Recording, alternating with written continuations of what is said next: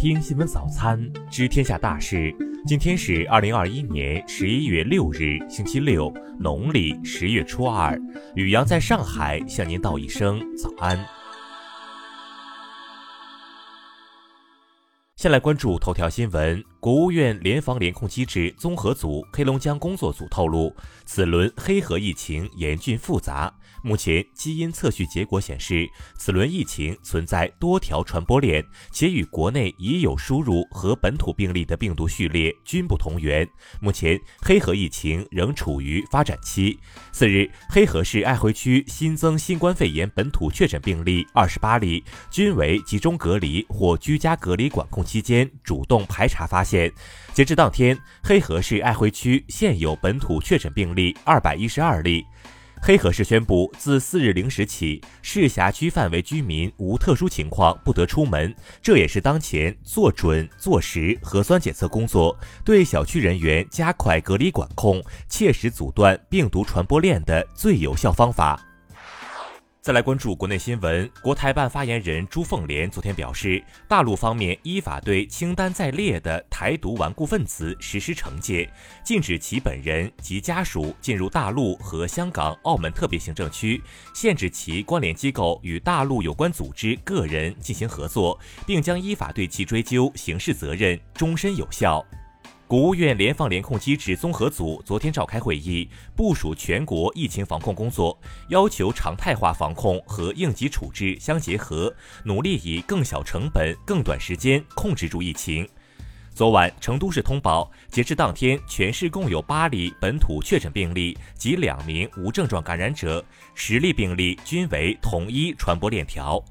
香港特区政府昨天公布，首次在港发现德尔塔变异病毒株亚系病例。有报告指出，这一亚系可能比其他德尔塔变异病毒株更具传播力。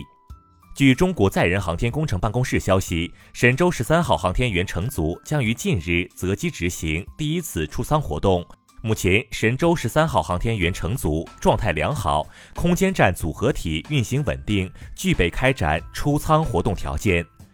针对近期强降雨、低温等不利天气导致的蔬菜价格上涨情况，国家发展改革委表示，已指导各地压实菜篮子市长负责制，采取切实有效措施，做好蔬菜保供稳价工作。据最高人民检察院消息，公安部原副部长孙立军涉嫌受贿一案已移送检察机关审查起诉，目前最高人民检察院依法以涉嫌受贿罪对其作出逮捕决定。国家税务总局介绍，截至十一月四日，共为符合条件的企业办理缓缴税款六十二点一亿元，有效缓解了企业资金压力和经营困难。再来关注国际新闻。德国媒体披露，近日俄罗斯驻柏林大使馆一名三十五岁的外交官自使馆大楼上曾坠落身亡。德国安全当局认为他是俄罗斯联邦安全局的雇员，因为俄方不同意进行尸检，德国警方无法展开调查。当地时间四日，俄罗斯和白俄罗斯联盟国家最高国务委员会举行视频会议，双方签署了旨在落实联盟国家一体化的法令。俄罗斯总统普京和白俄罗斯总统卢卡申科出席会议。一名白宫官员四日证实，一位曾跟随拜登外访参加联合国气候变化大会的白宫助手新冠检测呈阳性，目前留在苏格兰进行隔离。据称，拜登在日前的检测中呈阴性，并与该助手没有密切接触。美国佛罗里达州州长共和党人德桑蒂斯四日表示，将对拜登政府新推出的工作场所新冠疫苗规定提起诉讼。拜登政府推出的该项规定要求，雇佣工人超过一百人的企业让更多员工接种疫苗，未接种疫苗的员工则需接受更频繁的新冠检测。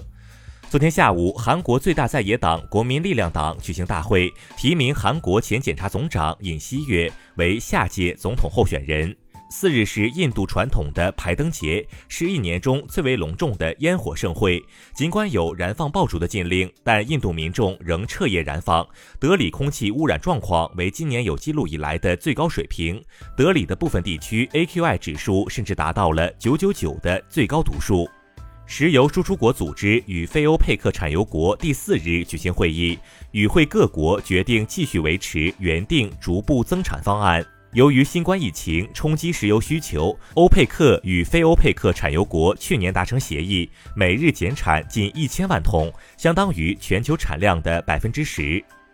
当地时间四日中午，哥伦比亚第二大城市麦德林发生持枪抢劫案，约二十名蒙面持枪劫匪闯入一家经营黄金业务公司的仓库，公司安保人员和随即赶到的警察与劫匪展开枪战，警方已逮捕十一名嫌疑人，未公布伤亡情况。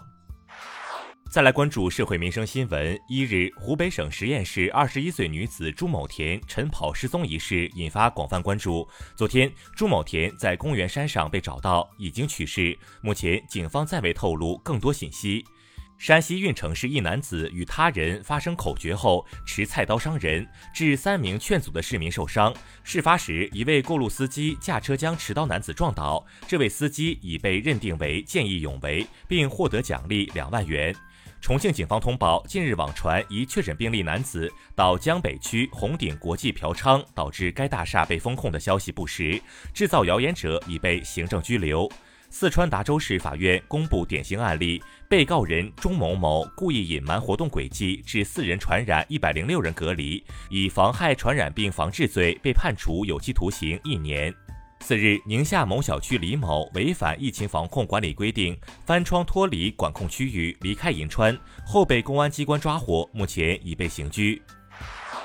再来关注文化体育新闻：中国男足在结束了与深圳队和浙江队的两场热身赛后，暂时放假，同时宣布郭田雨、韦世豪等四名球员因家庭原因离队，将缺席十二强赛接下来的两场比赛。世界羽联官方宣布，对涉入体育诚信案件的两名中国运动员张斌荣、朱俊豪处以禁赛两年的处罚。中国羽联回应称，坚决杜绝假球、赌球和操纵比赛等违规违纪行为。卡塔尔阿尔萨德俱乐部宣布，已经与巴萨俱乐部就哈维的解约达成了协议，哈维将担任巴萨主帅。据查，知名相声演员于谦旗下的养殖公司因公示企业信息隐瞒真实情况，被北京市大兴区市场监督管理局列入经营异常名录。以上就是今天新闻早餐的全部内容。如果您觉得节目不错，请点击再看按钮。咱们明天不见不散。